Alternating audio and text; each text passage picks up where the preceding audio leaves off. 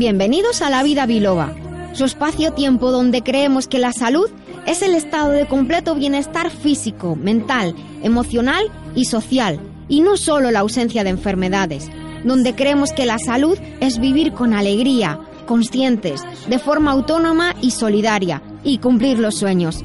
Soy la doctora Nuria Lorite Ayán y comenzamos. Queridos amigos, buenos días. Muchas gracias por estar aquí con nosotros un día más en La Vida Biloba, compartiendo y viviendo este programa para ayudarnos a ser cada día más felices, más saludables. Estamos aquí en Libertad FM Radio, estamos en internet, en su podcast, en la radio, en el ordenador, en el móvil, en la tablet, estamos en todas partes. Gracias por estar aquí con nosotros para comenzar este día y gracias a Dani Blanco, nuestro técnico que está detrás del cristal haciendo esto posible. Les voy a contar de qué vamos a hablar hoy. En Píldoras Saludables hoy trataremos sobre la vitamina K. En la despensa que compensa, hoy vamos a hablar sobre las castañas con Antonio Zarza, nuestro nutricionista. En estilo de vida, hoy hablaremos sobre género con Emilia Reyes. Trataremos también nuestra agenda de eventos patrocinada por la Escuela de Formación y Divulgación en Terapias Naturales y No Convencionales Integradas Biloba cuya web es biloba.es, donde encontrarán eventos tanto para profesionales como para no profesionales, es decir, actividades divulgativas. En el remitente intermitente, hoy Jesús Fernández de Editorial Letra Clara junto con María del Carmen Aranda entrevistarán a Maribel Que ha venido hoy a vivir la vida biloba con nosotros. Les recuerdo que tenemos un sorteo abierto cada sábado para todos los oyentes para recibir un ejemplar del calendario zaragozano. Para ello tienes que, tienen que escribirnos diciéndonos qué les ha gustado más del episodio que están escuchando. Hablaremos sobre cuidados de salud, consejos para el bienestar y para la vida diaria, dando cabida a sus consultas que atendemos de manera gratuita y que llegan desde, bueno, de muchas maneras. También recuerden que tienen un WhatsApp abierto, el 622 56 56 07. Y para finalizar hoy, hablaremos sobre enfermedades autoinmunes. Les recuerdo de nuevo que tienen a su disposición todos los episodios grabados e información extra en lavidabiloba.com y que estamos en Facebook y en Twitter donde somos La Vida Biloba. Gracias por difundir este programa para que cada día lleguemos a más personas. Llama a La Vida Biloba, que con rigor y con humor te ayuda la doctora a que te encuentres mejor. Sea un dolor engorroso o un simple ataque de tos, 915757798 o 915757232. thank you Pues estamos en la vida biloba en la sección de píldoras saludables, sección que dedicamos a hablar de componentes de, nuestro organismo, sobre todo de esos componentes que, llamamos nutrientes, más de sustancias que de órganos. No es una clase de, fisiología, sino vamos a hablar, hablamos siempre de aquellas sustancias, como digo, que nos componen o que podemos eh, utilizar en nuestro día a día para ayudar a que nuestra salud sea mejor. Hemos hablado en este programa acerca de la vitamina K, eh, lo pueden buscar en el, en el podcast, eh, si entran en el podcast ponen vitamina K y les va a salir, pero hoy vamos a hablar de una parte de historia, porque Siempre digo que, el, saber eh, nos, hace, nos engrandece y es muy importante que conocemos la función de las sustancias, pero este conocimiento no nos ha venido dado así por ciencia infusa, ni muchísimo menos. Detrás del conocimiento hay muchos años de investigación, muchos años de, trabajo. Y yo soy, aparte, siempre absolutamente respetuosa por el trabajo de, los demás, eh, científicos, filósofos, historiadores, cualquier persona que nos aporte conocimiento. Así que hoy vamos a hablar de la historia de la vitamina K. La vitamina K se llama también la vitamina antihemorrágica porque eh, participa en la fabricación, la creación de los factores de coagulación. El proceso de coagulación en el organismo es muy complejo eh, la vitamina K fue descubierta en la década de los años 30 del siglo pasado. Dentro de nada tendremos que especificar siglo XX y siglo XXI. En la década de los 30 del siglo XX por el danés Henrik Dam. Al intentar curar de una enfermedad hemorrágica grave, ahora van a resultarles curioso, a unos pollos recién nacidos alimentados con dietas carentes de grasa. Eh, investigando en busca de una sustancia para la coagulación de la sangre que no se podía además resolver con vitamina C, porque si se resolviera con vitamina C se hubiera sabido que era el escorbuto, la enfermedad carencial de la vitamina C que provoca también hemorragias, pues buscando una sustancia para ayudar a, a que la sangre coagulara, solucionó el problema con un compuesto a base de alfalfa y al compuesto lo denominó vitamina K por la palabra coagulación que en su idioma se escribe con K, no con C. A pesar del hallazgo y de detectar su presencia en numerosas plantas y en el hígado de los animales, no pudo aislarla. Esto es una frustración de la leche para, para un científico. Muchos bioquímicos comenzaron a trabajar en este sentido y por fin un equipo liderado por eh, un científico estadounidense, Edward Aldelbert Doisy, pudo determinar la estructura de la vitamina K.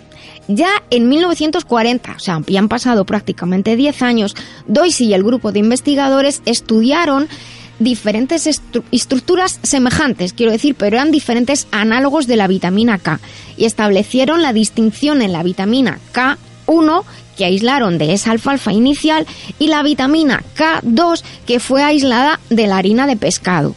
Esta última, de hecho, tiene una acción similar a la vitamina K1, pero la, estructura es ligeramente diferente. De hecho, en 1943, los dos científicos, tanto Dam como Doisy, compartieron el Premio Nobel de Fisiología y de Medicina precisamente por los descubrimientos y trabajos sobre la vitamina K, una vitamina que pocas veces nos ocupamos de ella. Pero fíjense, hasta 1974, y es que en ciencia, eso decía don Hilarión, que la ciencia avanza, que es una barbaridad, pero a base de tiempo, los científicos, a través de tres laboratorios distintos, aislaron el factor de coagulación llamado protombina en vacas que habían recibido una dosis alta de barfarina, que para lo que no lo conozcan, barfarina no es un grupo heavy, barfarina es una sustancia anticoagulante.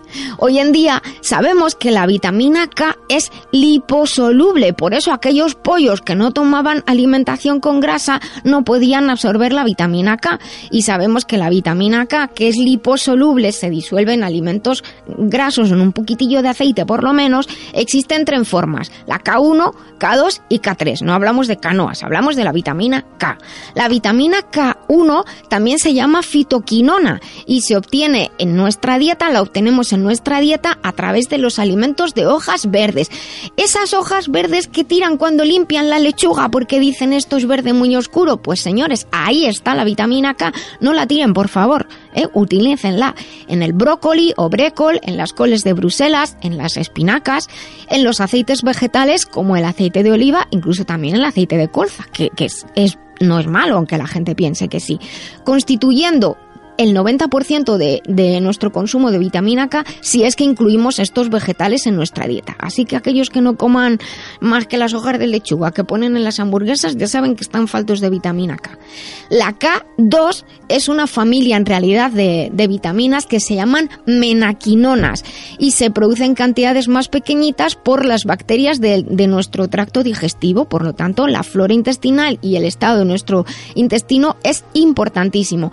La K3 es una forma sintética, porque bueno, siempre luego pasa esto, que de las formas naturales pasamos a las sintéticas para eh, tener sustancias mm, disponibles en mayor cantidad y también más económicas. Muchos expertos piensan que la deficiencia de vitamina K subclínica, esa, es decir, esa tan grande que no tiene por qué dificultar la capacidad de coagulación de la sangre, sin embargo, podría contribuir mucha atención a la osteoporosis y a otros trastornos relacionados con la edad. Es importante destacar, muy importante también, que una suplementación muy alta de vitamina K en personas que están tomando anticoagulantes eh, potentes o están tomando, mejor dicho, poniéndose anticoagulantes potentes como la heparina o tomando, por ejemplo, el Sintron, han de tener en cuenta que el efecto anticoagulante de la vitamina K se va a tomar, se va a sumar al de su tratamiento, a su heparina o su Sintron. Así que las dietas altas en vitamina K o suplementadas deben estar siempre supervisadas por un profesional de la salud. Invito a aquellas personas que están, por ejemplo, bajo Sintron, vamos a ponernos así, o por ejemplo algunas personas que están recibiendo heparina porque hay algunos tratamientos que necesitan ponerse heparina. Si de pronto les da por hacerse vegetarianos y solo comen verde, díganselo a su médico porque tendrá que ajustar posiblemente la dosis del anticoagulante. La vitamina K, como he dicho antes, contribuye al mantenimiento normal de los huesos, eso se sabe hace poquito, y la investigación indica que es importante tener una ingesta eh, regular tanto de vitamina K1 como de vitamina K2. Ahora, lo de siempre, recuerden si van a suplementar, consumir marcas de calidad, de confianza y consultar siempre con un profesional de la salud. Lamberts Española, representante único de Lamberts Healthcare desde 1989. Suplementos nutricionales a la vanguardia de la nutrición responsable.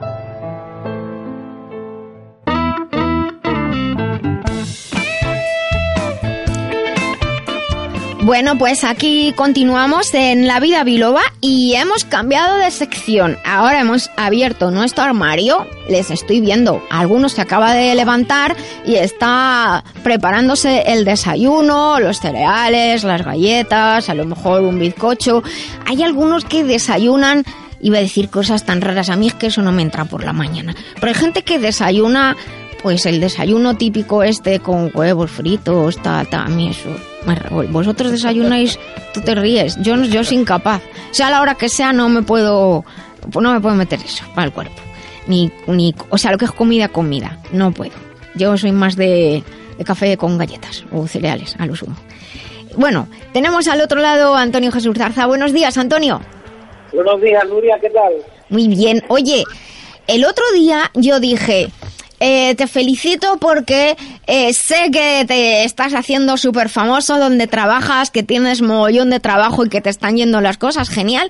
Y luego vas y nos saltas por, por, por el chat del programa que tenías 12 personas delante escuchando el programa porque te has cambiado de, de, de consulta y te va genial. Felicidades, porque vamos, yo ahí estuve como de bruja sin saber realmente lo que estaba pasando.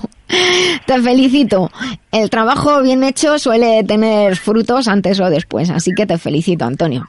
Eso lo primero. Pues hoy, como hemos contado a nuestros oyentes, vamos a hablar de las castañas. Y claro, para hablar de las castañas hay que hablar del castaño y hay que explicar algunas cosas importantes. El castaño normalmente el castaño es originario de, Europa. Conocemos todos los frutos de las castañas. Eh, son conocidos desde la antigüedad y para muchos pueblos eran una base importante para la alimentación. Y esto era así porque, porque la, castaña eh, se podía, con la castaña se podía hacer harina y se podía hacer un pan cuando las, las cosechas de cereales eran, eran malas y había que buscarse la vida porque además no había supermercados. Eh, pero la que nosotros consumimos la mar que se consume normalmente y sobre todo la que consumimos en España, la especie es, que a mí me encantan los nombres botánicos, ya lo saben todos ustedes, porque en latín no nos confundimos. Castanea sativa, castanea sativa. Hay otras especies que, que, son todas del género castanea, pero luego tiene otra palabra detrás, así que, pero pertenecen al género castanea, como la castaña americana, la china o la japonesa. Pero, pero, pero, muy importante, no hay que confundirlas con el castaño de Indias, que se llama castaño porque la forma de la castaña del fruto se parece, pero es de es otro género, es el género Aesculus, no es castanea, es distinta y además no se comen crudas, cuidado, porque son tóxicas. Donde en, en, Madrid hay muchos castaños de Indias, pero en donde yo vivo en San Lorenzo hay muchos castaños de Indias y entonces cuando llega la época todo el suelo está lleno de castañas. Y el otro día, al ser San Lorenzo una zona muy turística, había una señora que le estaba diciendo a su marido, cógeme las castañas que me lo voy a comer. Y menos mal que lo oí porque le dije, no señora, no se le ocurra porque son tóxicas. Si no, no habría castañas en el suelo de este pueblo, evidentemente. la gente que vive en el pueblo no se va al campo a recoger castañas y no recoge la de mitad del pueblo. Así que recuerden, el castaño de Indias es una preciosidad, pero esas castañas son tóxicas. Y entonces alguno pensará, pero si se utiliza el castaño de Indias en medicina para la circulación, sí, pero está preparado de una manera determinada nada y se obtienen los principios activos que ayudan a la circulación. Y dicho esto, volvemos a, la castaña, porque la castaña, la castanea eh, que nosotros utilizamos y que ahora está en los puestos y en las tiendas, esa sí se come y de muchas maneras, ¿verdad, Antonio? Pues sí, mira, la podemos comer ahora mismo de muchas ciudades, las podemos encontrar asadas Sí, por las calles, también las podemos consumir frescas, peladas, o también podemos encontrarlas en bote o congeladas. pero la Las fresca, lo que pasa es que eh, son un poco duras. Ah, Hay muchas personas que, que les cuesta, a no ser que estén muy fresquitas, muy fresquitas, y aún así cuesta trabajo masticarlas.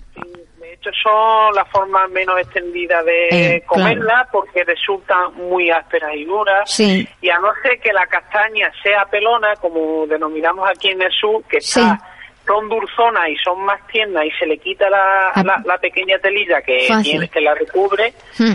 entonces no, esas sí se pueden comer y, y están ricas, pero Hmm. normalmente es lo que se le hace es darle un tratamiento térmico a la castaña Tratamiento para poder térmico. consumirla. Qué gracioso. Como, es como si dijeras que la tienes que poner a tomar rayos uva. Claro, más o menos, no, pero se suele, se suele consumir asada, sí, que es lo- la, la forma más típica, eh, los puestos que encontramos en la carne, sí, al carbón. exacto. Eh, también las podemos encontrar peladas y cocidas, Sí, que se suelen usar para distintos fines, como repostería. Todos hemos escuchado, por ejemplo, el anís con castaña o la Sí. crema de castaña, las castañas en albiva. pero anís, anís, anís con castañas o, o eso de lo del anís con castañas yo no lo había oído, pero en mi casa sí que se ha hecho siempre cocerlas con un poquito de granitos de anís verde. Pues aquí es meterlas, peladas Sí. y cocidas, Sí. introducirlas en anís. Ah, mira, ah, ah, ah, esa es la versión adulta, por lo que veo. pues la verdad es que a mí las castañas me gustan mucho y en esta época de, las compro, además es una buena fuente de, de- nutrientes, eso es también muy, muy importante. La gente que en esta época tenga algún lugar que donde viva o en su casa tenga chimenea, pues venden unas sartenes agujereadas, también especiales para, para asar las castañas, aunque no sea en, en carbón. Y, y hay otra manera que, que, como decía, para cocerlas hay que ponerles siempre algo que ayude a los gases. Por eso se hacen con, con anís verde o un poquito de hinojo también se pueden cocer. Y además se pelan. Hay gente que las pela antes de cocerlas. Eh, yo, como lo aprendí de pequeña, es que le haces una incisión en la cáscara y entonces las lavas, le haces una incisión en la cáscara, las pones a hervir con unos granitos de anís verde o de hinojo y luego se pelan, luego se pelan súper bien. Y eso del marrón glacé, ¿tú lo conoces? Eso es un tipo de especialidad francesa de repostería, en la cual se utiliza las castañas como ingrediente principal para la elaboración de los postres. Ujú. Se utilizan para hacer las cre- cremas de tarta, pasteles, y la base es la base, la base es siempre castaña. Pero eso es utilizar lo- harina, sí. utiliza harina de castaña. Ah, mira, eso Y, y- y cremas de castaña, sí. lo venden en las tiendas así de, de delicatessen. Lo que me ha sorprendido mucho que, de- de- además, porque yo no lo he probado nunca, eh, lo del pan de castañas.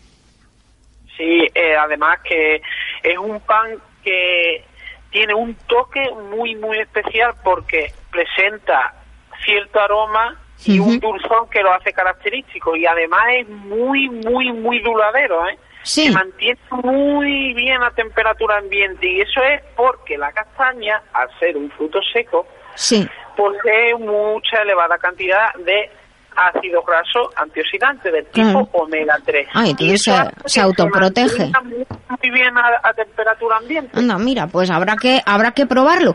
Y ya para terminar, vamos a, a contar a, a nuestros oyentes, porque mm, se- hay la falsa idea de que las castañas engordan mucho, porque como las asociamos al grupo de los frutos secos, pues los frutos secos, pues los cacahuetes, las nueces, tienen una cantidad de, de- de- de- grasa, de lípidos importantes. Sin embargo, las castañas no, ¿verdad? Las castañas, eh, con, por ejemplo, incluso las personas diabéticas con moderación pueden, pueden tomarlas.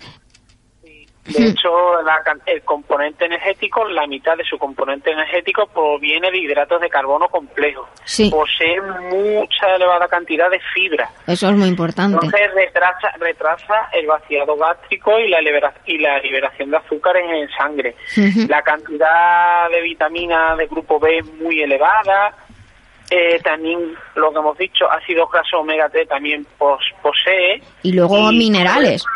Minerales, sobre todo es muy rica en hierro, potasio, calcio y magnesio. Es muy buena mm. para el sistema óseo muscular. Sí, fíjate, y eh, fósforo y magnesio también tiene, y luego varios diferentes tipos de, de folatos que, que, ayudan al organismo. Y también es una buena fuente de, de proteína. De hecho, tiene eh, prácticamente es más potente en hidratos de carbono, pero luego en proteína y grasa anda ahí a la par, pero tiene una fuente importante de hidratos de carbono, luego fibra y proteína y, lípidos. Grasa tiene... Eh, 2,2 aproximadamente por 100 y fíjense, de 100 gramos de, castañas eh, aportan 165 calorías, o sea que no es tanto.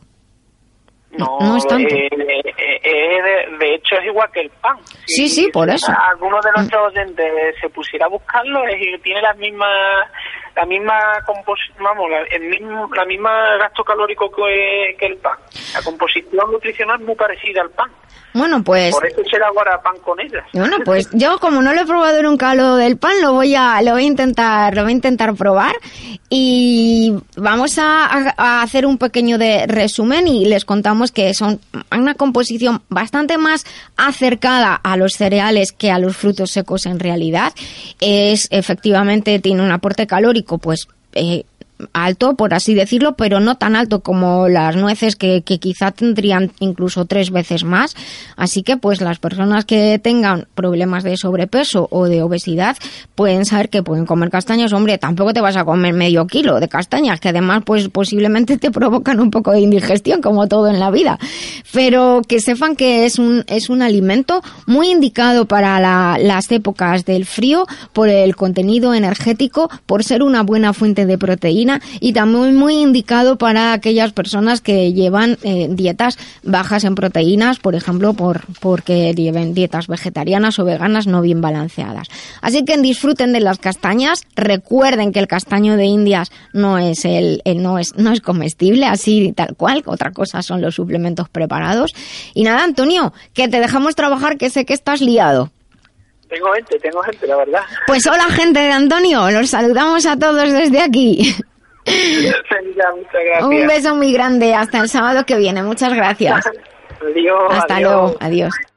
Cuidar la salud de forma integral, atendiendo al cuerpo, mente y emociones, es un camino que realizamos con Master Life. Master Life es una línea de complementos nutricionales con más de 30 años de experiencia en el cuidado del bienestar integral, con responsabilidad y uniendo ciencia y tradición. Encuentra más información en masterlife.info. Master Life. Maestría para cada momento de la vida.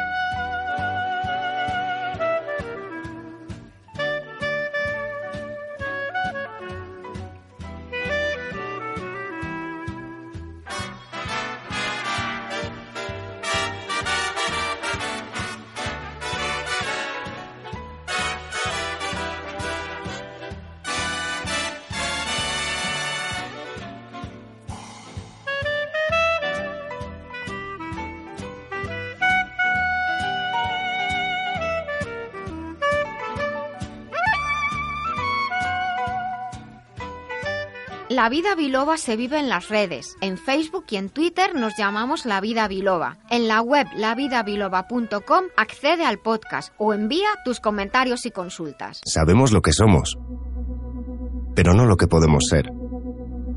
Utilizando la MHRP se pueden movilizar recursos y comprender que lo importante no es lo que te pasa, sino lo que tú haces con lo que te pasa. Fórmate con el Instituto de Terapia Integral MHRP o solicita terapia personal con el doctor Benigno Horna, antropólogo y doctor en hipnoterapia, creador del MHRP. Visita la web benignohorna.com. El poder de decidir es el poder de cambiar. Doctora Lorite, ¿el hígado es esencial para la salud equilibrada? Así es, por eso recomiendo Master Life Green. Y por curiosidad, ¿por qué se llama Green Verde? Porque según la medicina china, el hígado y sus funciones se relacionan con cómo crecen las plantas y por ello con el color verde. ¿Y cómo percibimos esta idea en nuestra vida? Pues mira, por ejemplo, el movimiento armónico y la agilidad física y mental dependen del hígado, también la digestión, el ciclo menstrual, la creatividad, las emociones, todo lo que tiene que fluir con armonía depende del hígado. Pues ya lo saben, Master Life Green, porque un hígado saludable es esencial para el bienestar y la armonía. Master Life Green en masterlife.info. Master Life, maestría para cada momento de la vida.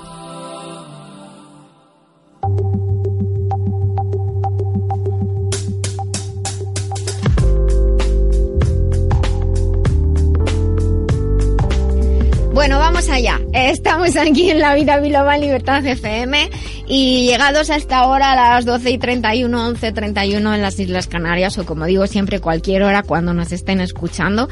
Abrimos nuestra mesa, abrimos nuestros micrófonos al estilo de vida. La vida biloba siempre queremos ser ese espacio-tiempo en el que podamos tratar cualquier tema que nos ayude a sentirnos más felices, y de esta manera a, ser más saludables. Y como decía al principio del programa, hoy hemos cambiado el plan que teníamos previsto y desde luego que merece la pena porque eh, hemos tenido la oportunidad de, invitar a, Emilia Reyes y de que ella eh, aceptara venir. Eh, yo quiero hacer una, una pequeña introducción de qué es lo que vamos a hablar. Vamos a hablar de desigualdad. Un tema especialmente importante y destacado del que se habla mucho en los últimos tiempos. Por todos los lugares ya ha saltado por los aires eh, lo que todos y todas sabíamos. Oye, sí he dicho todos y todas. El pasado 8 de mayo hubo grandes movilizaciones y manifestaciones que han calado hondo en la sociedad y lo que ocurrió en, en España, que honestamente creo que tenía que haber pasado hacía muchos años ya, pero bueno, por fin pasó, trascendió a todo el mundo. Las mujeres hemos dicho basta y se reclama no solo la conciliación de los tiempos, sino como escribí en un post, que lo escribí en un post en Facebook y saltó a, la prensa, eh, la conciliación del ser, puesto que al final pienso personalmente, ya no me comentaréis vosotros, que no se trata solo de conciliar tiempos, sino de reconciliar y conciliar porque hay un reconocimiento mutuo entre hombres y mujeres bajo el respeto, mujeres y hombres, hombres y mujeres. Y después de ese reconocimiento mutuo como seres humanos viene todo lo demás, reconocimiento en igualdad. Pero para hablar de igualdad y para hablar también de lo que supone la desigualdad en nuestro bienestar, tenemos a Emilia Reyes. Emilia Reyes es activista, directora de políticas y presupuestos para la igualdad y el desarrollo sostenible en una organización feminista mexicana. Es consultora para la Organización de Naciones Unidas y ha capacitado a gobiernos locales y nacionales en todo el mundo para promover marcos legales y políticas para la igualdad en el marco de los derechos humanos. Te saludamos oficialmente. Bienvenida a nuestro programa. Muchísimas gracias por estar con nosotros. No, muchas gracias. El, gusto es mío. Y lógicamente hablar de desigualdad, pues es verdad que llevaría mucho tiempo. Eh, habíamos pensado centrar eh, hablar contigo en, puesto que estamos en un programa de salud, en que las personas de verdad entiendan y comprendan que la desigualdad no es solamente, es muy importante, pero no es solamente el tener horarios eh, semejantes y tener sueldos semejantes, sino que hay unas consecuencias muy grandes cuando eso no ocurre. Eh, ¿Qué consecuencias principales podrías apuntarnos de la desigualdad en, hacia el bienestar de la mujer en nuestra sociedad actual? Bueno, mira, eh, la pregunta es muy compleja. Nosotras hemos detectado las feministas, sobre todo las feministas del sur, empezamos a, detectar que el uso del tiempo es distinto para mujeres y hombres. De hecho, esto viene de la tradición de las, las, feministas socialistas, que ya decían desde Engels que hay una división sexual del trabajo y que las mujeres están haciendo todo el trabajo doméstico y los hombres hacen todo el trabajo de provisión. Eh, las feministas del sur empezaron a darle seguimiento a esto y empezaron a hacer, a promover instrumentos ya de gobierno que son las llamadas encuestas de uso del tiempo.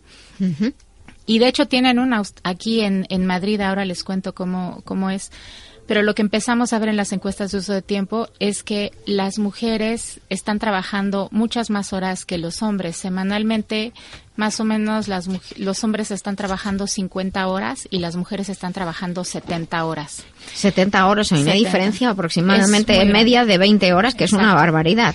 20, 20. Y dependiendo si es zona rural o zona urbana, se puede incrementar hasta 24 o 25 horas por, por semana para las mujeres en, en, el super. Eh, en, un exceso de horas. Pero además de las horas que trabajan los hombres, de esas 50 horas, más o menos unas 45 son remuneradas. Y en cambio, para las horas que están trabajando las mujeres, quizá unas 40 son remuneradas y el resto no lo son. Nosotras llamamos a esta parte que no, no se trabaja el trabajo doméstico y de cuidado no remunerado, que es el que las mujeres hacen cuidando a personas adultas mayores, niñas y niños, con personas con discapacidad. pero además de, la casa, claro. El trabajo doméstico es que, eso, es que eso, eso, no se cuenta porque de hecho eh, eh, y, y, Mari Carmen lo, lo, puede, lo puede corroborar, cuando nosotras éramos pequeñas decíamos, mi madre no trabaja. Y eso era mentira, eso no era mentira. Mi madre trabajaba desde que se levantaba hasta que se acostaba, pero nuestras madres no trabajaban. No trabajaban, era el, Todavía se dice eso. Sí, sí, y todavía eso se dice. O sea, en las encuestas no trabajas si, si, no es un trabajo remunerado. Exacto. Entonces... Y esto es muy importante porque en el Tratado de, de Bretton Woods, cuando termina la Segunda Guerra Mundial y que se hacen los acuerdos internacionales para decir, por ejemplo, que se van a hacer un tránsito del tipo de cambio oro al dólar, se acuerda también qué, qué tipo de dinámica se va a acordar internacionalmente para hacer los acuerdos de comercio. Y se acuerda que lo que se va a, reconocer como trabajo que con valor que se va a intercambiar por monedas es el trabajo que circula en el mercado. Y lo que hacemos las mujeres no circula por el mercado, entonces ese pacto marca de manera, digamos, eh, formal la asignación de la desigualdad para las mujeres, porque entonces este monto de trabajo que se hace en el espacio doméstico no se contabiliza. Hasta ahora con las encuestas de uso de tiempo que nos hemos dado cuenta, estas horas excesivas que trabajan las mujeres, las hemos hecho en, en, correspondencia con el Producto Interno Bruto de los países como si ellas estuvieran trabajando en salario mínimo, solo salario mínimo, no el que vale el valor eh, per se. Pero si le diéramos el salario mínimo a las mujeres, corresponde más o menos, por ejemplo, en México, que ellas trabajan 22 horas eh, extra a la semana que los hombres, esas 22 horas de trabajo doméstico y de cuidado no remunerado equivalen al 22% del, del del Producto Interno Bruto, que es el, texto, el tercer sector, incluso más que la industria, lo que produce la industria manufacturera en México. Entonces, lo que hacemos ahora las feministas que asesoramos gobiernos es que estas encuestas de uso del tiempo tengan su correlato en un instrumento que se llama eh, las, los instrumentos de las cuentas satélite que hacen una equivalencia en cómo puedes hacer usar esos resultados para hacer política pública y, reducir, no solo reducir el trabajo doméstico para las mujeres, pero sobre todo redistribuirlo. Redistribuirlo con los hombres, pero también con las familias, las comunidades, el sector privado y el Estado, porque entonces el Estado puede hacer más políticas de protección social para cuidar a más personas, personas con discapacidad, adultas mayores, infancias, pero también que el sector privado cuando esté empleando empiece a dar también más prestaciones, políticas de paternidad. Claro, porque al final es, es una cadena muy, muy larga, efectivamente, eh, y es algo muy importante que, que has apuntado porque eh, solemos tener la costumbre de que, de que como que todo se arregla en casa y si acaso con, con, la familia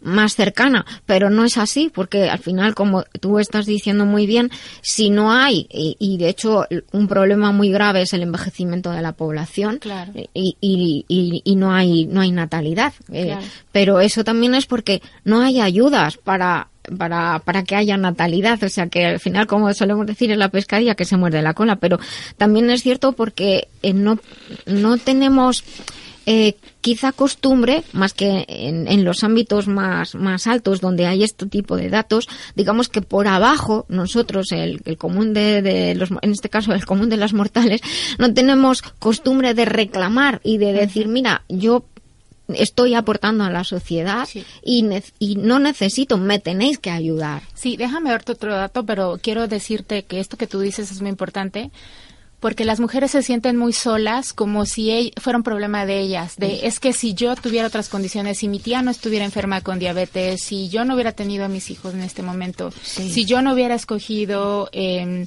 este trabajo, yo tendría unas mejores condiciones, o yo podría hacer ejercicio, o yo podría descansar, o yo no estaría con esta enfermedad crónica. Las mujeres se sienten muy solas y, en realidad es una cosa tan masiva que cuando yo les decía la asignación de un salario mínimo para hacer un costeo de cuánto vale ese trabajo, es bueno, le vamos a dar, ¿qué tal si le, le lo pagáramos en salario mínimo? Pero hemos hecho costeos de si tú pagaras, por ejemplo, desde que te levantas, una persona que te hace toda la limpieza en toda tu casa, más una persona cocinera que te cocine las cinco pequeñas comidas al día para tener un buen eh, un buen esquema de salud, alguien que te en la tintorería que te laven todo, no solo las comidas y los sacos, sino hasta las cortinas y las sábanas y todo, y alguien que te una persona mensajera que vaya y pague en el banco la luz y que haga todo y que lleve a las niñas y a los niños al ballet y al tenis, que diseñe las dietas, lo que hace de comida cada día. Bueno, si pagaras todo eso, resulta que equivale al 60% del valor que se genera en el planeta. Madre mía. Lo que les quiero decir es que no hay dinero suficiente en el planeta para pagar lo que hacen las mujeres. Esto también significa que las mujeres en realidad subsidian la economía global. Y también a cambio, como yo les decía, que es no remunerado, también tiene muchas implicaciones porque son las mujeres, no solo están mayormente en el sector informal, porque están priorizando el trabajo de cuidado frente al trabajo remunerado, sino que además tienen menor, por tanto, acceso a prestaciones sociales y al final de su vida no tienen no tienen eh, pensiones. No tienen nada. Entonces es una cadena de reproducción de desigualdades con mujeres agotadas que además están dando todo para cuidar a una sociedad y el Estado descansa en ellas, por ejemplo, cuando hay recorte presupuestal por medidas de austeridad, pues entonces recortamos a salud, recortamos a educación pero ¿quién hace todo ese trabajo de cuidar a las personas enfermas que acaban de salir de una cirugía, ¿no? Pues que se vayan a su casa como si se fueran automáticamente a recuperar, ¿no? Pues están las mujeres allí cuidando. Entonces, ese, ese valor, cuando nosotros decimos que no hay dinero suficiente para pagarle a las mujeres, no estamos diciendo, por tanto, queremos más dinero, sino estamos hablando de una redistribución del trabajo, una reducción, y nosotras en este caso no hablamos de conciliación, sino de corresponsabilidad, porque es imposible pedirle a unas mujeres que concilien con el mito de la supermujer, que más las agotan, les es, es imposible extender el tiempo de esa manera, le llamamos la elasticidad del tiempo de las mujeres, la sociedad le pide a las mujeres que al mismo tiempo estén cuidando, que sean guapas, que estén súper exitosas, que estén enteradas de todo. Y paso ahora a lo de las encuestas de todo tiempo porque es muy interesante la de Madrid, porque nosotros le preguntamos a las personas, mujeres y hombres, ¿qué haces desde que te levantas hasta que te duermes? Pues te levantas, vas al baño, te lavas los dientes, este, te lavas la cara, te bañas, luego haces el desayuno, sacas la basura. Le preguntamos eso a mujeres y a hombres y resulta, ahí es donde vemos esta diferencia de actividades. La de Madrid es muy interesante, yo diría un poco tramposa, porque divide el trabajo, cuántas personas ¿Cuántas horas al día trabajan los hombres y las mujeres? Los hombres reportan trabajar casi ocho horas las mujeres, en trabajo remunerado. Las mujeres reportan trabajar casi siete horas en trabajo remunerado. En el trabajo doméstico los hombres reportan dos horas, dos horas y media. Las mujeres reportan cuatro horas y media de trabajo doméstico diario. Pero además vienen otras otras actividades, que es donde digo que es muy tramposo, porque dice actividades sociales, los hombres reportan como una hora y media, las horas, las mujeres una hora, pero las mujeres cuando tú les preguntas, ¿estás haciendo vida social? Y ellas dicen, sí, fue al parque, y en, realidad están cuidando al niño, claro. Están diciendo que ellas sí pudieron salir a la calle, pero están yendo a pagar al banco y se encontraron a la vecina y platicaron mientras o salieron juntas al pan. y, ellas dicen que su vida y los hombres están reportando irse al bar y irse a tal, ¿no? Hay otra sección que tiene su encuesta sobre actividades deportivas y los hombres tienen, de nuevo aquí, tienen mayores horas para hacer deporte que las mujeres, pero pero las mujeres también cuando reportan y que hicieron ejercicio es porque salieron a caminar o al parque, y, saben, fueron a pagar y entonces aprovecharon y, caminaron como, y ellas lo toman, lo recontabilizan como su ejercicio, como su vida social, cuando siguen cuidando y siguen haciendo trabajo doméstico. En cambio los hombres cuando dicen estoy haciendo deporte, están jugando en la cancha de básquetbol, en la esquina, están haciendo y con sus amigos, efectivamente. Yo me gustaría hacer una pregunta, yo por ejemplo, yo en mi caso, hablo que como yo en mi caso hay muchísima gente. Yo soy divorciado, llevo 14 años divorciado, yo trabajo y hago las labores de mi casa y me encargo de mis hijos. ¿Esa estadística la lleváis también vosotros en cuenta? Sí, las encuestas de uso de tiempo están contabilizadas con todos los grupos de población. A mí me, me, resulta siempre muy interesante cuando los hombres hablan de su caso particular, porque estas encuestas son, son el promedio de la población, ¿no? Entonces, cuando los hombres, además les voy a decir, es verdad que los hombres de clase media, que están solos o los jóvenes de ahora saben más, ¿no? Saben cuidarse, están viviendo por fuera, de pronto regresan.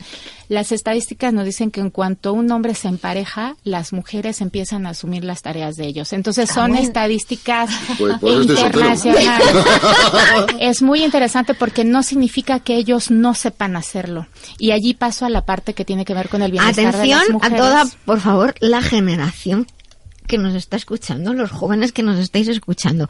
No se trata de ayudar. No. No es ayudo a mi chica. No. Eso no es la palabra. ¿Cuál es, la palabra correcta? Necesitas que, que la corresponsabilidad. necesitas que te ayude. Te ayudo. Te ayudo. No. Como es compartir. Emilia, ¿cómo claro, es porque y además eso, enriquece la pareja. Supongo que eso también enriquece la pareja. Bueno, yo lo hablo en términos de derechos humanos, autonomía, porque a eso vamos también. Hemos detectado que los hombres tienen cero autonomía frente al discurso del empoderamiento de ah los hombres son muy empoderados, las mujeres tienen que empoderarse.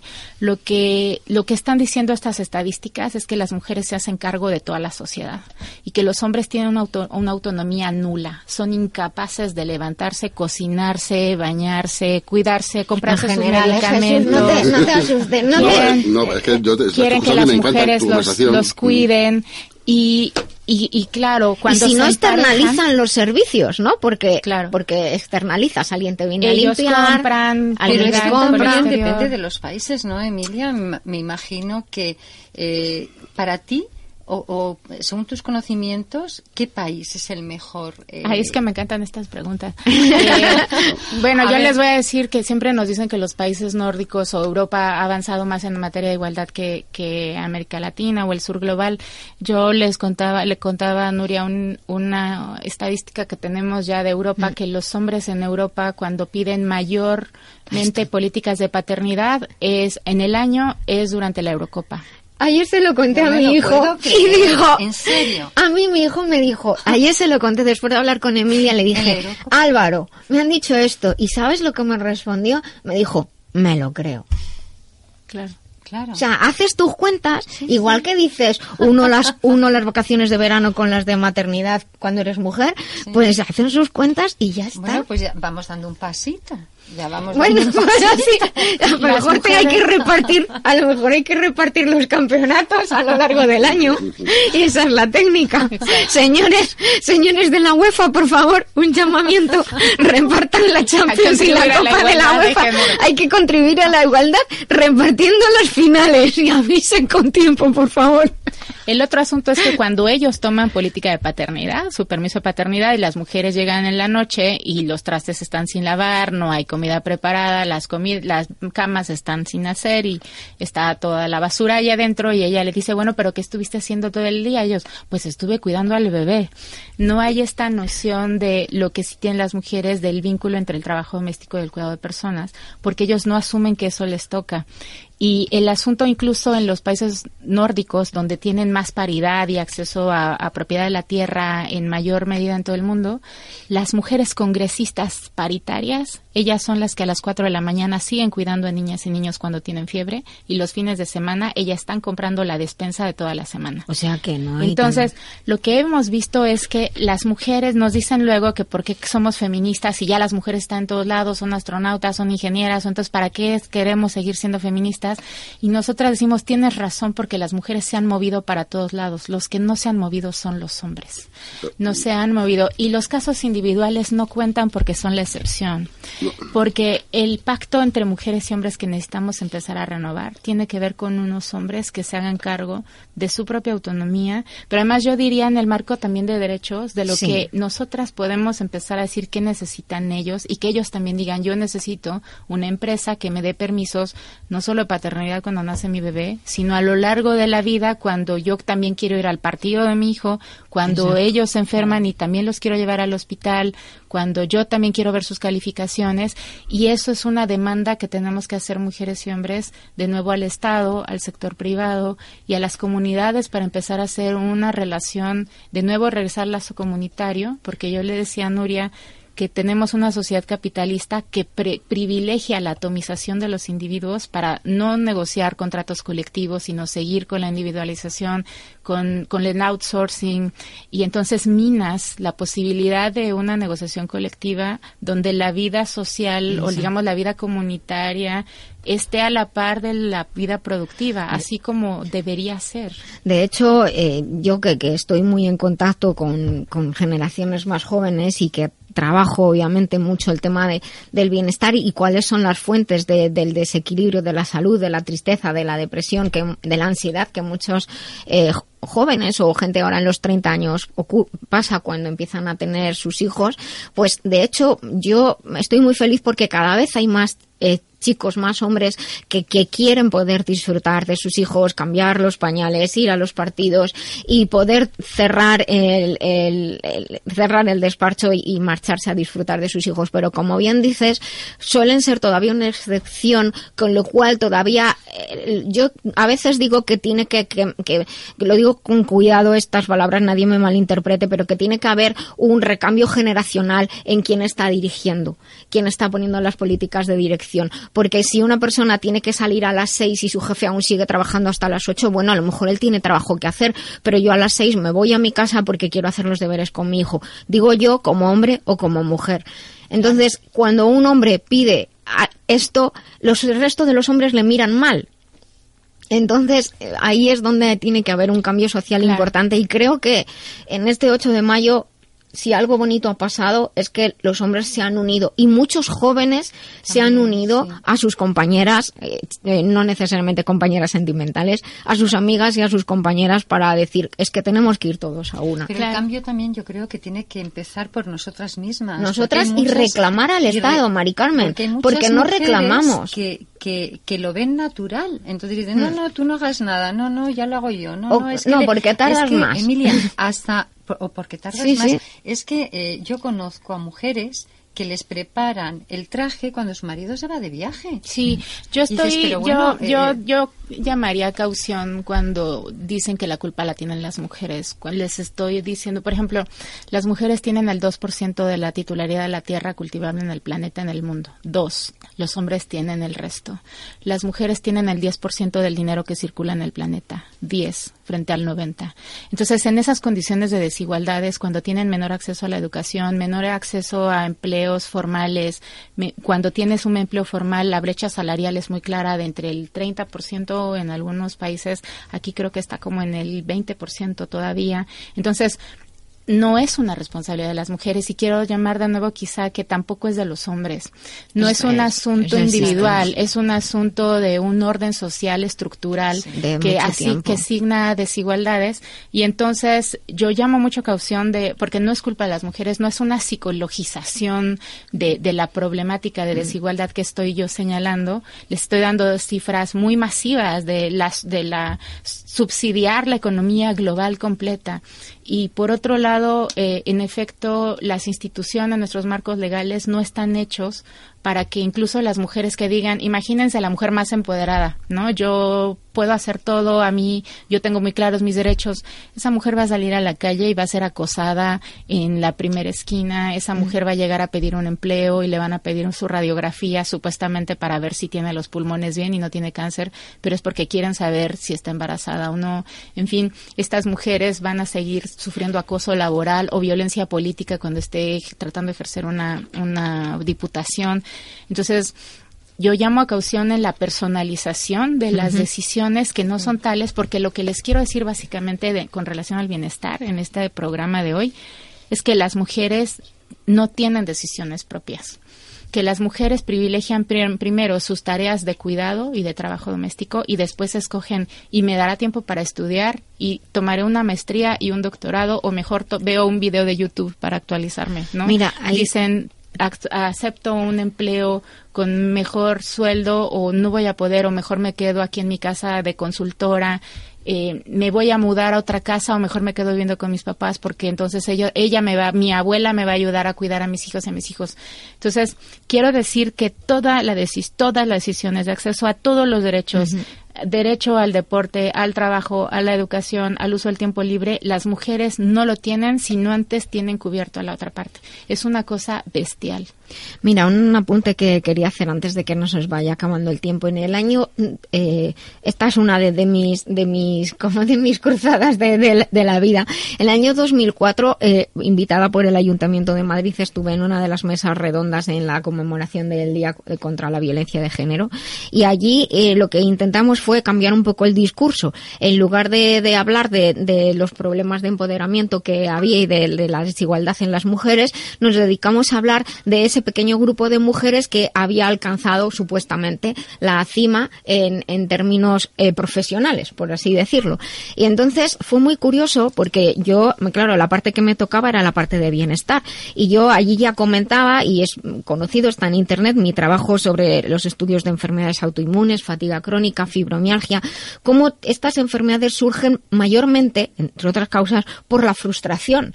Porque, vale, al final has llegado ahí arriba, tienes un sueldo que crees que te mereces, lo has conseguido todo, pero has sacrificado tu vida personal, tu maternidad, ha costado demasiado y, lo que está diciendo Emilia, lo que a un hombre le cuesta dos, a una mujer le cuesta cinco o seis eh, o seis, el, el, precio es tan alto que finalmente lo que estás es, vale, estoy aquí y estoy agotada. Entonces, no se considera tampoco eh, tanto a esas mujeres que ya han alcanzado la cima y que pueden enseñar a las jóvenes a decir, mira, es que no tienes que hacerlo sola. Tendríamos que reclamar más al Estado. No, no estamos solas saber que, tenemos que estar todos y todas unidas, creo yo, para, para conseguir esto. Y repito, muchas de los problemas autoinmunes, de fibromialgia, de fatiga crónica, eh, de artritis reumatoide, de depresión, de ansiedad y muchas más enfermedades que me entran en el muro y que me preguntan en los diferentes foros, están basados precisamente en esto, en que de pronto te das cuenta que la pregunta es ¿qué porras he hecho en mi vida? ¿Qué he hecho con mi vida? Pero déjame decirte dos cosas antes de que se cierre esta sección. Una es que no es que ellas sacrificaron, es que la sociedad les da, les pide costos muy altos a las mujeres y eso tiene que cambiar a partir también de un pacto de solidaridad entre mujeres y hombres. Eh, y la segunda que quiero decir es que también hay que revisar los marcos del amor porque las mujeres dicen yo cocino porque te amo, yo te cuido porque te amo, voy cuando estás enfermo porque te amo y en algún momento esa trayectoria del amor de las mujeres terminan lavando el baño. En cambio, los hombres, por más amor que tengan, ellos no terminan lavando el baño. Las encuestas de uso de tiempo nos dicen que los hombres hacen tres cosas. Cuando dicen sí trabajo en la casa, dicen, están haciendo tres cosas. Sacan la basura, están jugando con los hijos y están eh, lavando los trastes. No están cuidando a los hijos enfermos a las cuatro de la mañana, no están cocinándole a los hijos y luego lavando la comida y luego lavando los trastes y guardándolos y mucho menos están lavando el baño. Yo digo que golondrina no hace verano y cuando los hombres empiecen a hacer ese trabajo estructural también en casa, es de nuevo el pacto y, y hablar de nuevo de esos pactos a nombre del amor. Y cuando los hombres empiezan a ver que ellas empiezan a, a tener más autonomía y dicen, me divorcio de ti, ya no voy a estar contigo, eh, que hemos visto esos chantajes emocionales también en la casa y cómo las mujeres, digamos, poderosas quedan solas. Eso, eso no se los cobran a los hombres esta sociedad. Tenemos que empezar a ver con más benevolencia también a estas mujeres esta trayectoria y reevaluar nuestros pactos de amor. Pues la verdad es que se nos acaba la sección, a mí se me ha hecho cortísima.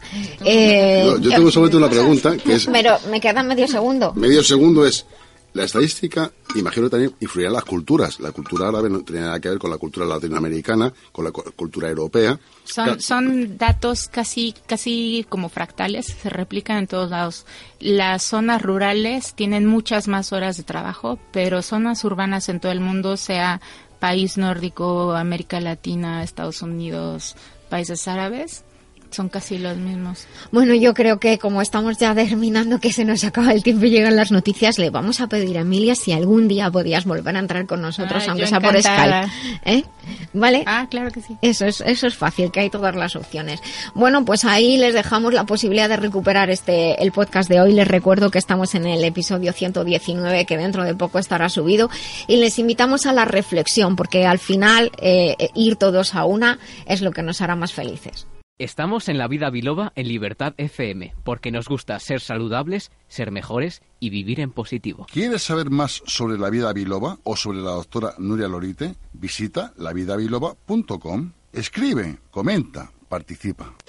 ¿Buscas formarte en salud integral e integrada? Te presentamos una de las escuelas más prestigiosas con reconocimiento internacional, la Escuela Biloba, fundada por la doctora Nuria Lorite Ayán, porque gracias a su rigor, calidad de investigación, ha obtenido el aval de numerosas universidades nacionales e internacionales. Biloba establece puentes entre diferentes concepciones de la salud y de la enfermedad, que ayuda a optimizar tu esfuerzo y formación. Somos pioneros y expertos en los nuevos sistemas de formación, con todo el apoyo personal y tecnológico para ti. Estamos siempre con contigo. Déjate contagiar de nuestro amor y pasión por la salud y el conocimiento. Biloba es tu escuela. Visita www.biloba.es.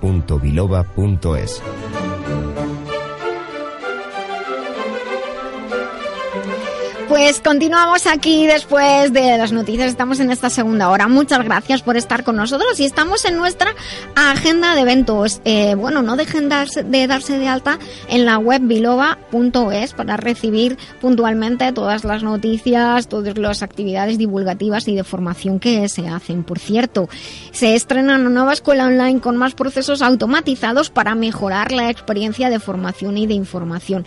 Allí ya hay, de hecho, en la web biloba.es es varias conferencias y seminarios que se pueden realizar a distancia con vídeos, con apoyo online. Muchas, de, mucho tipo. Y además siempre estamos abiertos a las sugerencias que nos quieran hacer de, sobre temas, porque hay muchos temas que, están preparados aunque no estén en la web. Por ejemplo, lo que sí está en la web y es una, son de los más valorados y de los que más hacen los profesionales y también la gente, las personas que quieren aprender. Eh, síndrome de fatiga crónica, fibromialgia, afecciones relacionadas, un seminario muy especial de endometriosis y cuidado integral que está disponible de hecho para que lo pueden hacer vamos desde ya en el momento en que en que deseen. Que por cierto me, voy dentro de unos días a, Inglaterra a presentar todo mi trabajo de, endometriosis y cuidado integral. Ahora la estrella de estos meses es la formación en el sistema LOCAT que es la formación es una formación avalada como experto por Bircham International University para si siendo un profesional quieres aprender a cuidar y optimizar el rendimiento del sistema locomotor y pues, de esta manera cuidar a muchas personas que sufren de articulaciones de los músculos, no solamente aquellos que practican deporte a alto nivel, sino aquellas personas que también tienen un trabajo eh, y que requiere una actividad física intensa o aquellas personas que como Benino pues se va a hacer 8 kilómetros diarios. Y se trata de, trataremos de las afecciones, complementos nutricionales, eh, temas específicos sobre incluso la parte psicológica y cómo eh, integrar mente y cuerpo y trabajaremos con técnicas acupunturales porque la acupuntura es mucho más que el uso solamente de, las agujas. Eh, tienes toda la información, repito, en la web biloba.es, un máster en mujer y salud integradora, el sistema N a la Biloba, está abierto el plazo de, preinscripción, impartido como máster por Biloba y avalado también por Bircham International University. Y, y también ya terminando esta agenda de eventos, les recuerdo que tenemos una lista de música, una lista de reproducción Spotify que se llama La música del programa La Vida Biloba y que pueden eh, escuchar la música que ponemos en el programa. Tienen como ocho horas de música ahí para si quieren que, les, les acompañemos en, en su día a día y también que si quieren venir como público al programa nos tienen que escribir o un email desde la web lavidabiloba.com o un mensajito al 622 56 56 07 y nos avisan y aquí están con nosotros para acompañarnos. Hala, continuamos.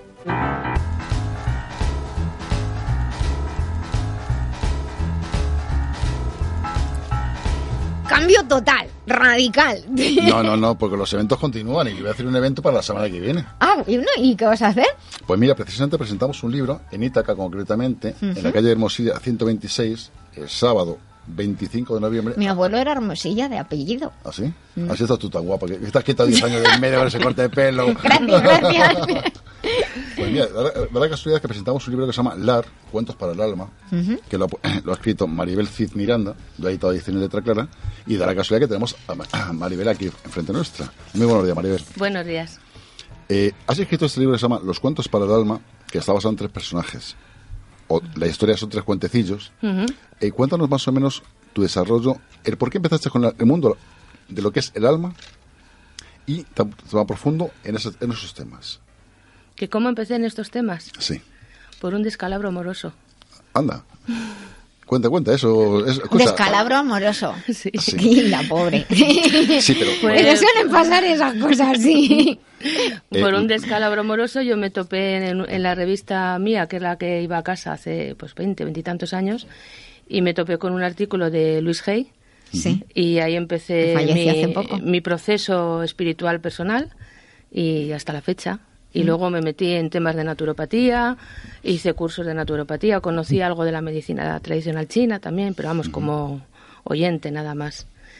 Y lo que sí me ha gustado y me ha apasionado toda la vida son las hierbas, las plantas, pues mira, la fotografía, escribir. Tienes aquí dos especialistas que son tanto Eduardo como Nuria, decir, que de, esa temática. Precisamente, mucha gente nos ha preguntado por qué motivo en un programa de salud hablamos de literatura y nos hemos dado cuenta que está vinculado también la cultura, la literatura, con el mundo de lo que es el mundo general de la medicina, porque cura mm. muchísimas cosas e incluso sirve como vía de escape para muchísima gente, ¿no?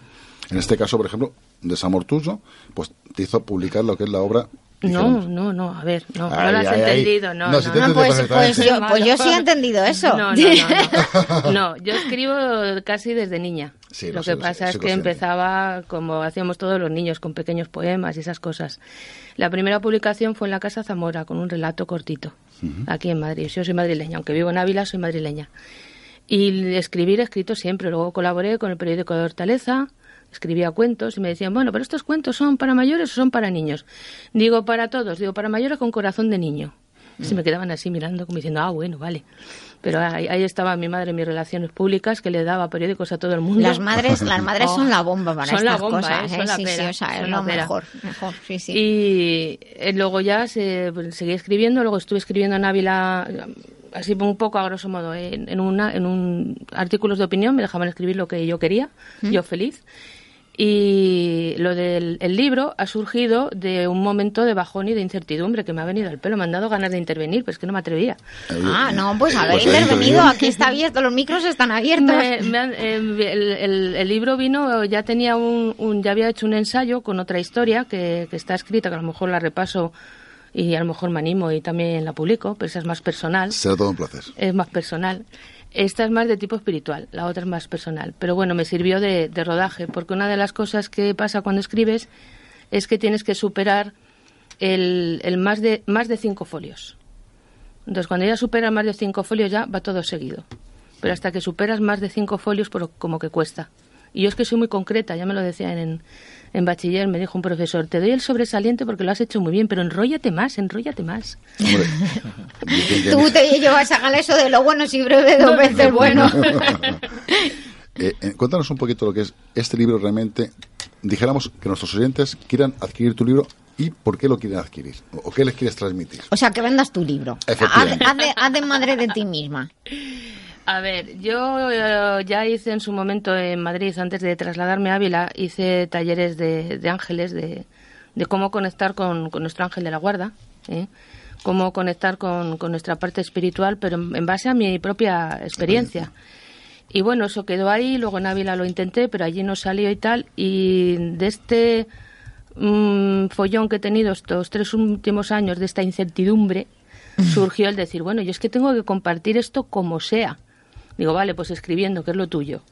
Y me puse a, escribir unos relatos en los que cuento, por ejemplo, en el primero, en el de Alisa, la Alisa, Alisa y Marta. Ahí cuento como, como dos chicas, una ya más metida dentro del, del mundo de buscar su, su parte más espiritual y la otra más, mm, más metida en la incertidumbre, ¿vale? Como las dos, a través del, del, contacto con otra señora que se llama Daniela, aprenden a abrir su alma, a abrirse a la naturaleza y a encontrar lo que realmente tienen que hacer. Porque yo creo que en estos momentos estamos en una época en que la gente no sabe lo que, lo que tiene que hacer. Estamos todos como buscando a ver qué tenemos que hacer. Realmente las crisis de, de trabajo son esas. O sea, yo veo gente, yo es que he estado en el banco toda la vida y se quedan así como diciendo, y ahora no sé qué hacer. Claro. Bueno, pues ese no sé qué hacer está relacionado con lo que hacíamos cuando éramos pequeños, con lo que se nos pasaba el, tiempo volando. Está relacionado con eso. Lo que pasa es que hasta que das con ello desde el adulto, pues cuesta cuesta un poquitín. Y, además atreverse, porque lo que te vas a encontrar en la mayoría de las ocasiones son gente que te dice, pero tú estás zumbado, tú estás loco. Eh, eso al principio te lo dicen mucho, luego ya te acostumbras, luego no te importa. Bueno, funciona así. Cuando aún ha estado loco siempre, ya importa poco, esa es la verdad.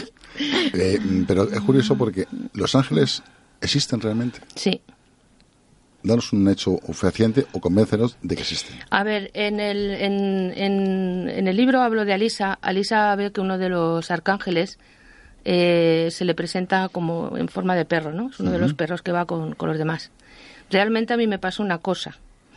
Iba con un amigo, eh, habíamos ido a Toledo, volvíamos ya para Madrid y en la salida, en la primera salida, en la primera curva de la autovía, se le pinchó una rueda. La rueda de, la rueda de mi lado la delantera derecha. Y se arrimó todo lo que pudo al quitamiedos. Me dijo, colócate detrás del quitamiedos, salte del coche. Pues claro, iban los coches a toda velocidad en ese punto. Me dijo, colócate detrás del quitamiedos.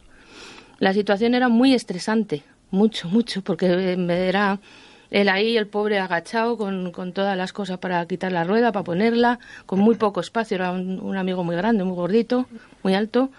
Los coches pasando. Los coches pasando, yo detrás del quitamiedos y dije, vale, llamo a mis cuatro. Mis cuatro son eh, Miguel, Gabriel, Rafael y Uriel. Son mis cuatro. ¿Uriel, es el que aparece como perro? No, se aparecieron los cuatro. Ah. Vale, yo estaba, a mi, a mi espalda había un repecho del terreno y luego el terreno luego llano, ni una sola casa, no había nada más. Y yo estaba tan tranquila y de repente siento ruido detrás de mí. Me vuelvo y había cuatro perros, todos diferentes, sentados, tan tranquilos, moviendo el rabo, tan contentos, mirando. Parecía que estaban mirando qué estábamos haciendo. Se vuelve, Rafael se levanta un momento, se vuelve y me dice, ¿los has llamado, verdad? Digo, sí. Sí. No se movieron de ahí hasta que nos marchamos. Incluso por el retrovisor los estuve viendo hasta, hasta el último minuto. Más reciente, en febrero, quedamos con unas amigas eh, para bajar, bueno, vosotros que venís de la zona de la sierra lo sabéis, para bajar por el túnel. Mm. Hay veces que el tiempo es malo, no, lo siguiente. Es horroroso. Entonces te puedes encontrar una cosa delante del túnel y otra, cosa, detrás. Eh, cuando íbamos a subir al coche le dije a mi hermana, digo, mira, mm, tú piensa lo que quieras, pero yo les voy a pedir un buen viaje. Les pedí un buen viaje, ni agua, ni nieve, ni hielo, cielo despejado y en una hora en casa. En una hora en casita. O sea, y de esas te puedo contar muchas. Para mí sí existen. No, y para mí también, porque yo también he tenido unas experiencias realmente. Estamos, hemos venido a hablar de tu libro, no mis experiencias. yo sé que sí, realmente existen. Pero vamos, el libro va de ángeles, sueños, señales. Me encanta el mundo de las señales. Esta mañana cuando llegué a Chamartín, una palomita blanca ahí que parecía que me estaba, me estaba esperando. Digo, ¿y esa paloma qué hace ahí? A la puerta de casi las entradas de las escaleras. Digo, ¿qué hace ahí esa paloma? Y me miraba, digo, venga ya, márchate, ya, eso marchó. Hombre, muchas veces eh, cuando queremos adquirir algo o coger algo y realmente hay impedimentos que nos, no, nos hacen llegar a ello, ¿qué ocurre? Normalmente, por la circunstancia que sea, no es, no es para nosotros. Lo que pasa es que nos queremos convencer de que es para nosotros. Mm. Y muchas veces lo que mm. tenemos que hacer es decir, bueno, pues si no es para nosotros, es decir, asumirlo y tomar conciencia de que eso realmente no es Hay para que dejar pasar muchas cosas. Efectivamente, que esas señales mm. mucha gente las desconoce. Es decir, yo me pasó, eso sí que voy a contártelo porque fue realmente, me salvó la vida. Yo iba a llevar a mis hijos a su casa, fin de semana, eh, y cuando llevo ya unos 20 kilómetros, me dice mi hija, papá, tenemos que volver a casa. Digo, ¿y eso? Dice, porque me he dejado el bolso. Mm, fíjate, en ese momento no reaccioné, mm, cogí el primer cambio de sentido, el cambio de sentido, no dije nada, y justamente cuando me iba a incorporar para mi casa, me quedé sin frenos. ¿Qué dices? Lo que te estoy contando. Gracias a Dios, por la propia inercia, y fui reduciendo la velocidad, llegué a parar. Tú imagínate que por lo que sea, me enfusco, lo que sea, o digo, pues, me empiezo a cabrear, realmente nos podemos haber matado los tres. Y te digo que tú sabes que es la sensación de ir a frenar y no, no decir, no poder frenar. No, no, no me ha pasado pues nunca y espero que no me pase pues nunca, sinceramente. esa sensación la he percibido yo y me di, me di cuenta y dije, esto realmente es una señal. Una señal es que por lo que sea tengo que volver. Y volví y cuando digo, la primera que me he sentido, me quedé sin frenos, ni gracias a Dios por la inercia.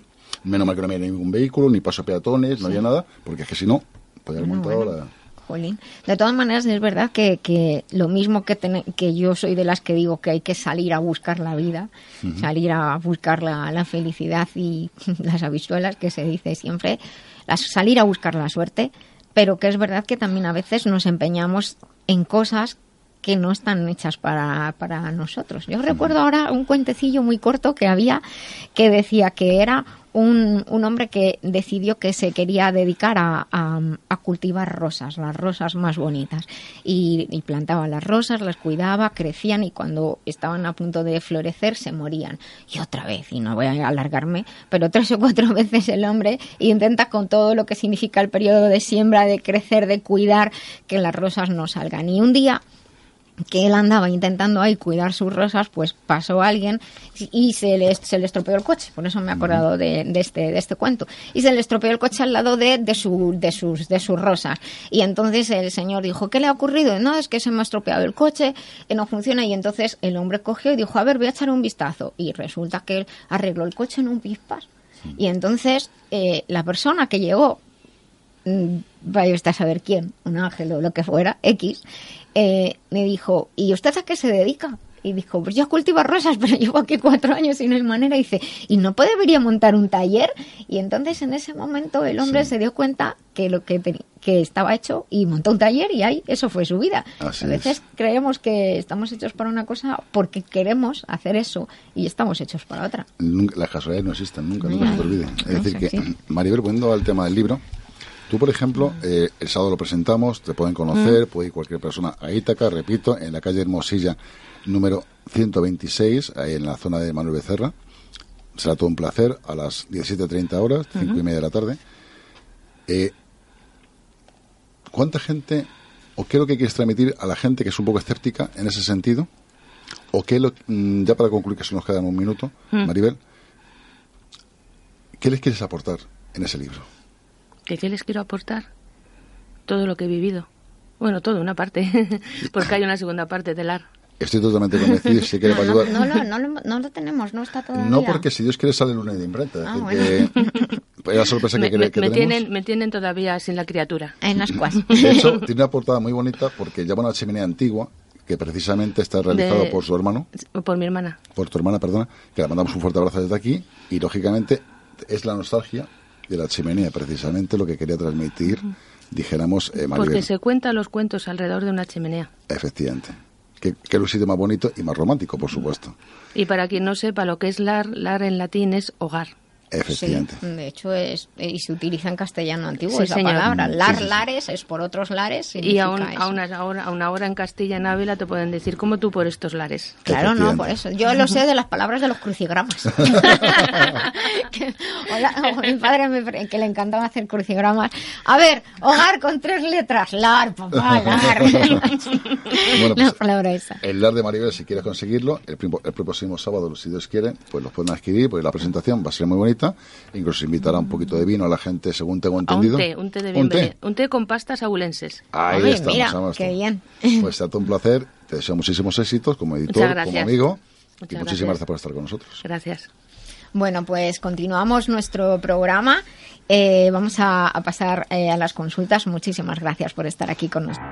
¿Has escrito un libro y quieres publicarlo? Las grandes editoriales te han cerrado sus puertas. ¿Piensas autoeditar pero no te fías? Letra Clara Ediciones pone a tu disposición todo lo necesario para sacar adelante tu obra. No lo dudes. Letra Clara, tu editorial profesional con el mayor nivel y claridad. Visítanos en letraclara.com. Letra Clara. Ahora sí, vas a publicar tu libro.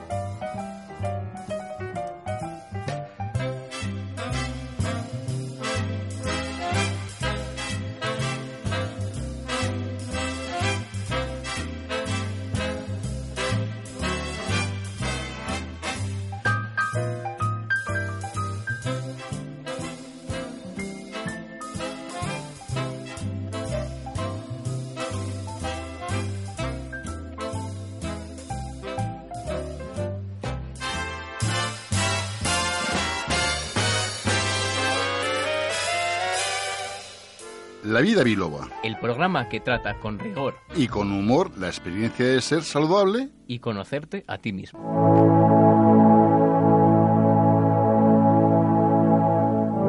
Mamá, mamá, me duele la cabeza. Tu mami no está. Doctora Nuria, doctora Nuria. Bueno, pues continuamos aquí en Navidad Biloba y estamos en esta sección en la que dedicamos un tiempo a atender algunas de las consultas que, que ustedes nos, nos envían, que nos enviáis desde la web lavidabiloba.com o como digo a veces desde o por otros medios, pero que pues necesitáis una, una consulta gratuita y aquí está este tiempo para responderlas. Hoy sí las he separado, en otros momentos las reúno porque son semejantes y dice así, buenas tardes, he estado escuchando el programa y me ha parecido muy interesante lo cual agradezco, pues estoy aprendiendo mucho. Nosotros también lo agradecemos. Tengo algunos problemas con las piernas, me molestan, las siento pesadas, me veo que tengo algunas pequeñas venas, varicosas y al final del día se me hinchan un poco los tobillos. Me preocupa ahora que empiezo a, eh, utilizar otro tipo de, zapatos. Eh, muchas gracias por los consejos de, de, siempre. Soy Laura y tengo 42 años. Bueno, pues ciertamente los, lo que cabe esperar que esté ocurriendo es un problema de, circulación que ya se va denotando por las venas varicosas y esa hinchazón del final del día que nos pasa generalmente a las mujeres, pero bueno, también a los hombres, está indicando que los, los vasos sanguíneos no están suficientemente tonificados dentro de los vasos venosos, de, sobre todo en las piernas es donde más se nota. Hay unas pequeñas válvulas que se cierran para que la sangre cuando vuelve hacia arriba no, no vuelva hacia abajo. Es lo que llamamos el retorno venoso. El retorno venoso funciona por dos cosas. Una, cuando caminamos, los músculos lo que hacen es bombear la sangre hacia arriba por dentro del, vaso venoso y la otra es que dentro del vaso hay una compuerta. Cuando la sangre pasa para arriba, al caer cierra esa, esa compuerta y cuando los vasos están dilatados, sea por el calor o sea porque por, hay personas que tienen tendencia a tener los vasos demasiado flexibles o también el paso del tiempo, pues esas compuertas no se cierran del todo, con lo cual la sangre de las piernas no sube adecuadamente hacia arriba. Por eso decimos que tenemos un mal retorno venoso y entonces pues se nos quedan las, las piernas hinchadas y los líquidos no, no salen de, de los espacios extracelulares y no penetran en, en los vasos venosos, con lo cual pues se nos hinchan los tobillos, incluso pues las rodillas y las piernas en, en general. Incluso algunas personas también, también las manos.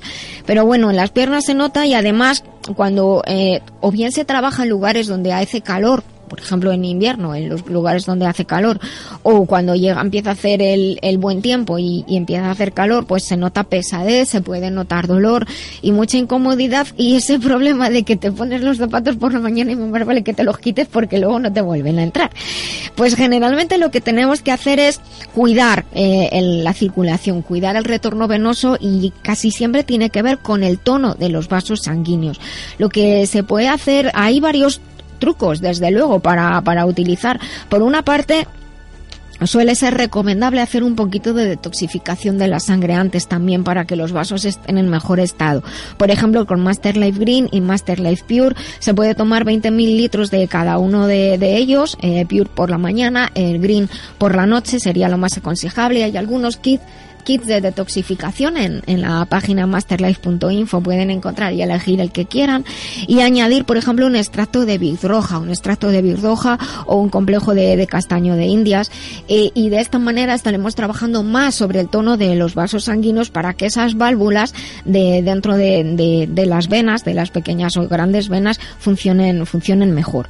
Eh, también es importante caminar, hacer ejercicio, porque como decía, no solamente importa el tono venoso, sino también que la musculatura de las piernas eh, favorezcan el retorno venoso y principalmente de los gemelos. Por eso en lo de lo de subir escaleras es importante y si no tienen oportunidad, pues venden unas máquinas maravillosas que simulan el subir escaleras que le pueden tener en la habitación o estar viendo la tele o leer al mismo tiempo que simulan que están subiendo escaleras o caminando. Pero hay también trucos muy sencillos. Pues a veces uno tiene que bajarse del autobús una parada antes o del metro una parada antes y caminar un poco y coger el metro, el autobús, una parada más para allá y hacer algo por caminar. Y cuando digo caminar también es un poco de manera consciente, no caminar y al mismo tiempo hablando por el móvil y haciendo otras cosas, sino caminar de forma consciente para ayudar a nuestro organismo. Así que ya saben, ejercicio y el cuidado de, de los vasos, de los vasos sanguíneos que es muy importante. Y como los vasos sanguíneos están formados por colágeno, pues quizás también la suplementación con Master Life Colflex les puede venir bien porque ayuda a reparar el colágeno de todo el cuerpo y los vasos sanguíneos también son colágeno. Pero principalmente esa detoxificación que les digo, ese estrato de birroja o el complejo de, castaño de Indias y eh, hacer ejercicio, muy importante, porque si estamos paradas o parados, eso va en contra de nuestro retorno venoso. Y un truco muy sencillo, muy sencillo. Cuando lleguen a casa se dice poner las piernas en alto. Vale, poner las piernas un poco en alto significa los tobillos más altos que la cadera.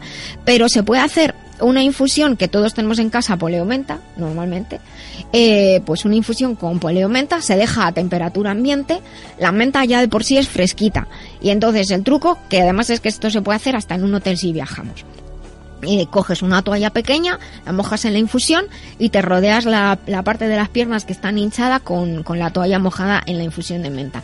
Como la menta es fresquita, pues lo que va a hacer es eh, ayudar a desinflamar la pierna y mejorar el retorno venoso.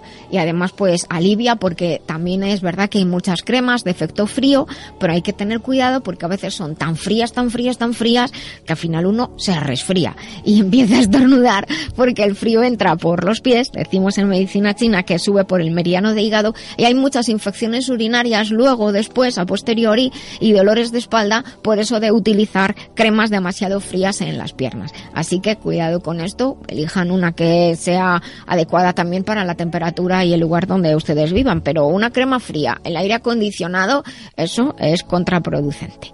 Bueno, otra pregunta. Dice, buenos días, me encanta escuchar el programa, he cogido unos kilillos y me gustaría perderlos. Estoy haciendo dietas como todos los años, pero parece que me cuesta un poquito más. ¿Hay algo natural que pudiera ayudarme? Eh, dice, muchas gracias por el programa. Es María Luisa, que tiene 40 años. Pues la verdad es que es verdad que hay personas que les ocurre que cuando llevan mucho, mucho tiempo a dieta, resulta que parece que nada funciona. Pero esto tiene una explicación biológica. Y es que, como en la economía, cuando restringimos mucho los gastos, pues el cuerpo dice, ¿para qué voy a seguir gastando? Vamos a guardar lo que entra, lo guardamos por lo que pueda pasar. Entonces la economía se paraliza, como pasa en, no quiero decir nada, pero como pasa en otros aspectos de la vida. Entonces lo que tenemos que intentar es estimular de nuevo el metabolismo y para estimular de nuevo el metabolismo y tal como explicaba en el caso anterior, suele ser recomendable siempre, siempre, siempre hacer una depuración. Generalmente con una depuración en los casos en los que necesitamos perder peso, se va, ya se va a notar pérdida de peso. Y recuerdo que no es lo mismo perder peso que adelgazar. Perder peso es fácil, porque Toma unos diuréticos, pierdes líquidos y en un día puedes perder dos kilos. Pero eso no es adelgazar. Adelgazar es perder grasa y mantener la pérdida de peso. ¿De acuerdo? Así que más bien le cogen algo de ropa que sepan cómo les queda y con esa ropa comparan y se olvidan un poco de la báscula. ¿De acuerdo? Pero si, le, si hacen primero un poquito de detoxificación, por ejemplo, como 25 días, que es lo que suele durar un envase de Pure y un envase de Green, pues ya ahí van a notar beneficios, se van a sentir mejor, se van a, sentir más livianos. Y luego pueden añadir de la línea Masterlife hay uno específico para control de peso que se llama Xlim, es el que tiene la etiqueta roja, y ese va a ayudar a, controlar el peso, a elevar un poquito la tasa metabólica, a la par que seguimos con esa depuración que es importante seguir haciendo. Y luego pues controlen el estado digestivo porque a muchas personas les cuesta perder peso porque hacen las digestiones lentas o no van bien al servicio. Así que pues eso también pueden controlarlo con Aloe Plus o con Papayax. Esto en la web también tienen toda la, toda la información y también tienen desde ahí un formulario de contacto por si necesitan hacernos alguna pregunta, tal como han hecho estas personas. Así que muchísimas gracias por su confianza y saben que desde ahí, desde la web masterlife.info, pueden conectar con la tienda online si lo desean, consultarnos, tienen teléfonos de, consulta y están para, para ayudarles. En la web globalmedicalzone.com también tienen, por ejemplo, el complejo de castaño de Indias de la Casa Lambers, que quizás también les pueda venir muy bien. Así que muchas gracias por sus consultas. Doctora Lorite, ¿es verdad que el hígado es uno de los órganos más importantes del cuerpo? Así es, porque participa en la detoxificación de la sangre. Por eso yo recomiendo Master Life Green. ¿Y esto cómo lo explicamos a los oyentes? En el hígado se realizan tantas reacciones bioquímicas que de él depende todo el cuerpo, incluyendo el sistema nervioso, endocrino, inmunológico, incluso el estado de ánimo. Pues ya lo saben, Master Life Green, porque un hígado saludable es esencial para el bienestar. Master Life Green en Master Life masterlife.info. Masterlife, maestría para cada momento de la vida.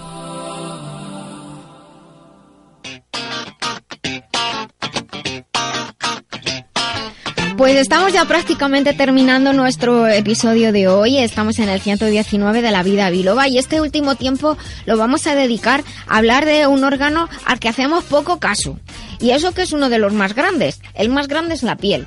Pero eh, unido a la piel hay otro órgano que es como piel interna. Eh, mi abuela me decía, Nuria, somos como un tubo. Y me enseñaba el cartón de los rollos de papel del servicio.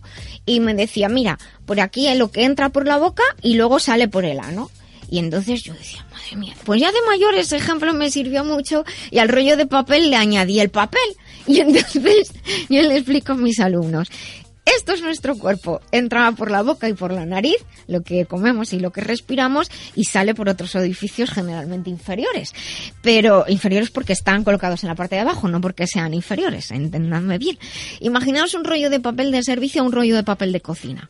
Pues la parte de papel blanco o de otro color que está enrollado en el, en el cartón es nuestro cuerpo. Lo que no atraviesa el cartón no está dentro de nosotros está como parece que está dentro, pero no está dentro. Solamente entra en nuestro organismo cuando se absorbe, cuando atraviesa esa pared de que, que representaría el cartón.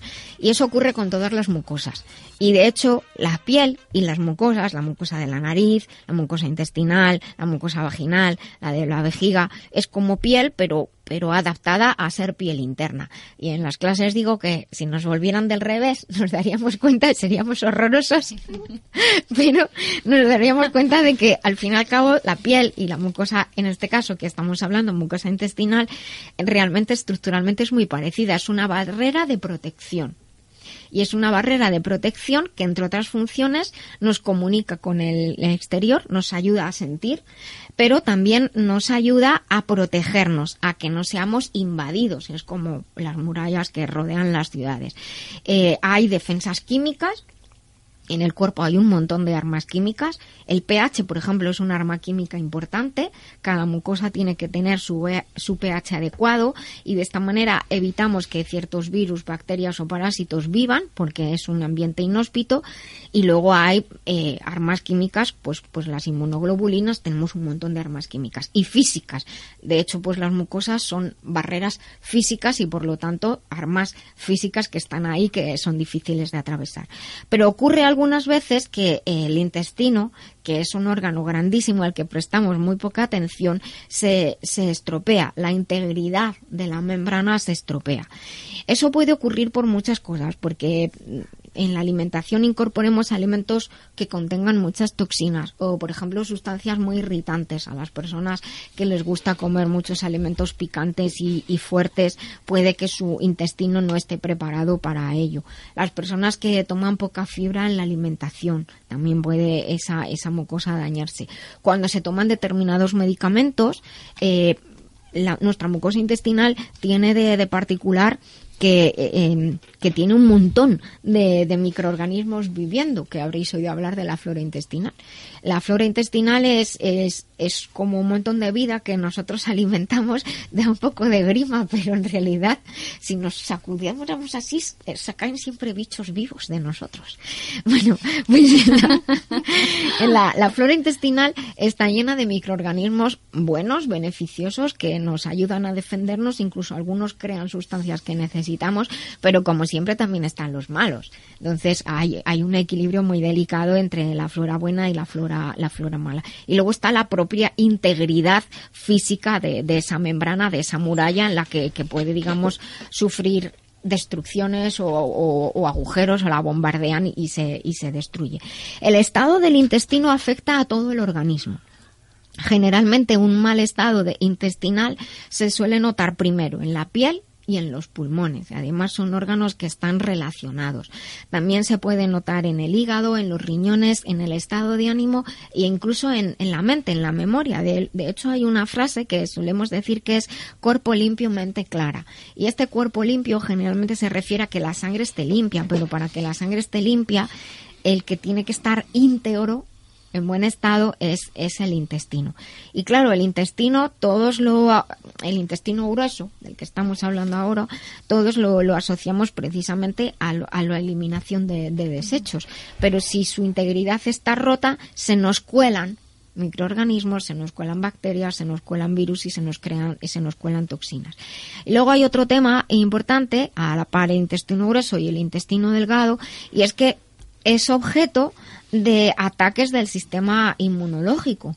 El sistema inmunológico tiene un fallo que hemos comentado en otras ocasiones, que es que el sistema inmunológico está como hipersensible, muy estresado, está como a la que salta. Y cuando el sistema inmunológico está a la que salta, los otros días hablamos de las alergias, si recordáis en episodios pasados. Pues otra de las maneras en que el sistema inmunológico reacciona mal y reacciona, como decimos, a la que salta, que está como eh, enfadado, sería una palabra eh, sencilla para comprender, es crear afecciones autoinmunes. ¿Sabéis lo que es una enfermedad autoinmune? Silencio. Silencio absoluto. Silencio absoluto. tú sí sabes, José Luis, es lo que es una enfermedad autoinmune. Sí, eh, cuando tu propio cuerpo te, te ataca, a, ti ataca mismo. a ti mismo. Eso. Autodefensa. Claro, es una enfermedad autoinmune. El sistema inmunológico confundido ataca a partes de, de nuestro cuerpo creyendo que, tiene que defenderse de ellas. Hay que decir que, dentro de estos procesos de enfermedades autoinmunes, el estrés y la parte mental emocional juega un papel muy grande. Y antes comentábamos en la primera hora eh, acerca del tema de igualdad y de bienestar. Y la, frustración es una eh, de las emociones que, que, provocan más desequilibrios inmunológicos. Y al final, como no te puedes defender o atacar, defenderte de los agentes externos, te atacas a ti mismo. Es una incongruencia, pero por algún sitio tiene que salir la, sí. la, defensa. De hecho, cuando hay enfermedades autoinmunes, a mí me gusta trabajar también esos aspectos mentales y emocionales, el decir qué está ocurriendo, por qué está pasando esto. El sistema inmunológico confundido puede atacar a las rodillas, al tiroides, al intestino, por ejemplo. Y hay enfermedades como pues un colon irritable o el síndrome de Crohn, por ejemplo, o la colitis ulcerosa que tienen implicación inmunológica. Pero luego hay un síndrome que en, en los últimos años se habla mucho de ellos, que es el síndrome de intestino poroso el síndrome de intestino poroso, en, en, la traducción correcta, bueno, del inglés es como un intestino que tiene pérdidas, uh -huh. como si a un tubo lo hemos agujereado y tiene pérdidas. Lo que ocurre en este síndrome de intestino poroso es que se producen como agujeritos muy chiquititos en la estructura del intestino y entonces hay sustancias que entran, atraviesan, vuelvo al, ejemplo del cartón, atraviesan el cartón del rollo y pasan a nuestro organismo. Por lo tanto, pasan a la sangre, pasan al hígado, pasan a, a los riñones y pueden crearnos muchos desequilibrios e incluso afectar de manera muy importante al, al estado de ánimo quiero invitar a las personas que nos estén escuchando, vosotros si queréis preguntar algo, si alguien tiene alguna de estas afecciones, eh, lógicamente en la medicina convencional se hace un estudio y si se demuestra que es una afección autoinmune se trata precisamente con inmunosupresores. Los inmunosupresores tienen como consecuencia que te anulan las defensas y te coges un resfriado tontamente, eh, porque no tienes defensas para todo. Pero la clave realmente no es suprimir, que a veces, y me vais a permitir una expresión, el trabajo que se hace sobre el sistema inmunológico es como muy marcial, muy de, de ejército y quizá muy masculina también la respuesta. Hay un problema, ¡zam! me lo cargo. O lo que hago, pues eh, eh, anulo totalmente la defensa. Bueno, ¿por qué no dialogar con el sistema inmunológico, aunque parezca raro, ver qué está pasando, qué le ocurre al cuerpo, de dónde viene esto? Vamos a intentar modular al sistema inmunológico, calmarlo, decirle tranquilo que no pasa nada Es que eh, yo lo que estoy viendo y lo que estoy observando últimamente, hay muchas personas que tienen problemas intestinales. Un montón. Y, yo hace unos años no oía esto y ahora resulta que es que te recomiendan que te hagas una colonoscopia, ¿no? que te revises y, bueno, ¿y qué está pasando? ¿Qué alimentos? ¿Qué es lo que estamos pues, comiendo? Eh, diría que, que, no está pasando y lo que no está pasando es que la alimentación, fíjate, en y esto seguro que Emilia también nos puede echar una mano, en, a diferencia de la amplia disponibilidad de alimentos que hay, no todos los alimentos son saludables. Hay mucha variedad, pero no necesariamente aportan los nutrientes adecuados. Hablábamos al principio de la biodisponibilidad. No necesariamente los nutrientes están. O sea, los alimentos son, por ejemplo, pongamos las hortalizas. Tenemos mucha variedad, muy bonitas, preciosas, pero ¿saben y huelen? No.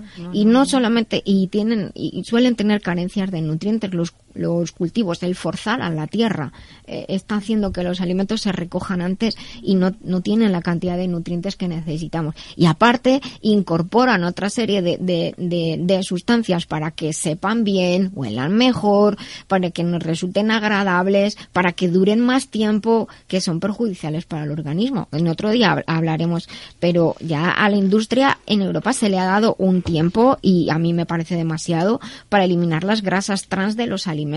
Eso que hace todo lo que sea muy untuoso, sospechad, leed las etiquetas, por favor. Lo que pone grasas hidrogenadas, parcialmente hidrogenadas. Eso son grasas antinaturales. Nuestro organismo no solo no las aprovecha, sino que si las aprovecha, son como un alien dentro de, nuestras estructuras bioquímicas. Para las personas, Nuria, eh, que nos estén escuchando, eh, por ejemplo, yo misma ahora mismo, yo te diría, a ver, aconsejame, ¿qué puedo comer durante unos días para ir haciéndome una limpieza y limpiarme un poquito y Mira, lo, lo más, eh, lo más eh, interesante es comer lo más natural y más limpio posible. Yo creo que la palabra es esa, limpia comer alimentos que sean naturales, eh, no alimentos procesados, evitar los procesados, para que algo sepa bien, para que algo tenga el color que nos gusta. Los guisantes no son tan verdes, no nos vamos a engañar. Para que algo tenga el color que nos gusta, para que algo dure casi que eternamente, tiene aditivos. Hay aditivos que son naturales. Cuidado, también esta es otra. No todos los E son artificiales. Hay naturales. La vitamina C, que es, es natural y la necesitamos para nuestro cuerpo, es un conservante maravilloso y le corresponde una E. Pero hay otros E que son artificiales y son perjudiciales. Entonces, hacer una dieta limpia. Eh, durante unos días, eh, mm, comer poco o nada de proteína animal para dar más importancia a las hortalizas y a las frutas, que es donde están las vitaminas y los minerales, que son los micronutrientes son vitaminas, los minerales y ciertos flavonoides, que es lo que da color a, a, las hortalizas, a las frutas.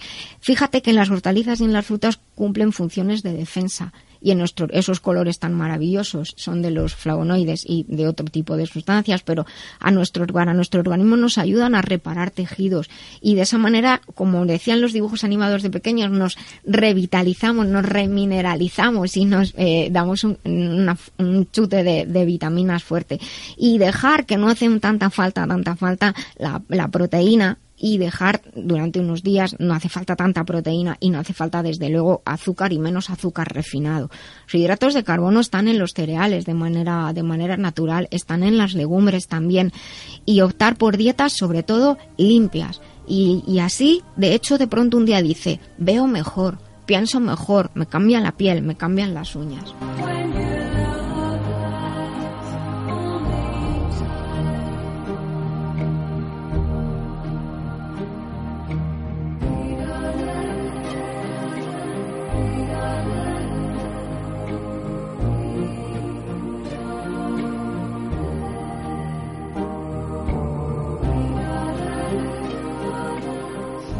Bien, ya hemos finalizado el día de hoy. Les recuerdo sonreír, que es gratis. El cerebro cree que somos felices y todo el cuerpo así lo percibe. Hasta el próximo sábado, vivan conmigo la vida biloba.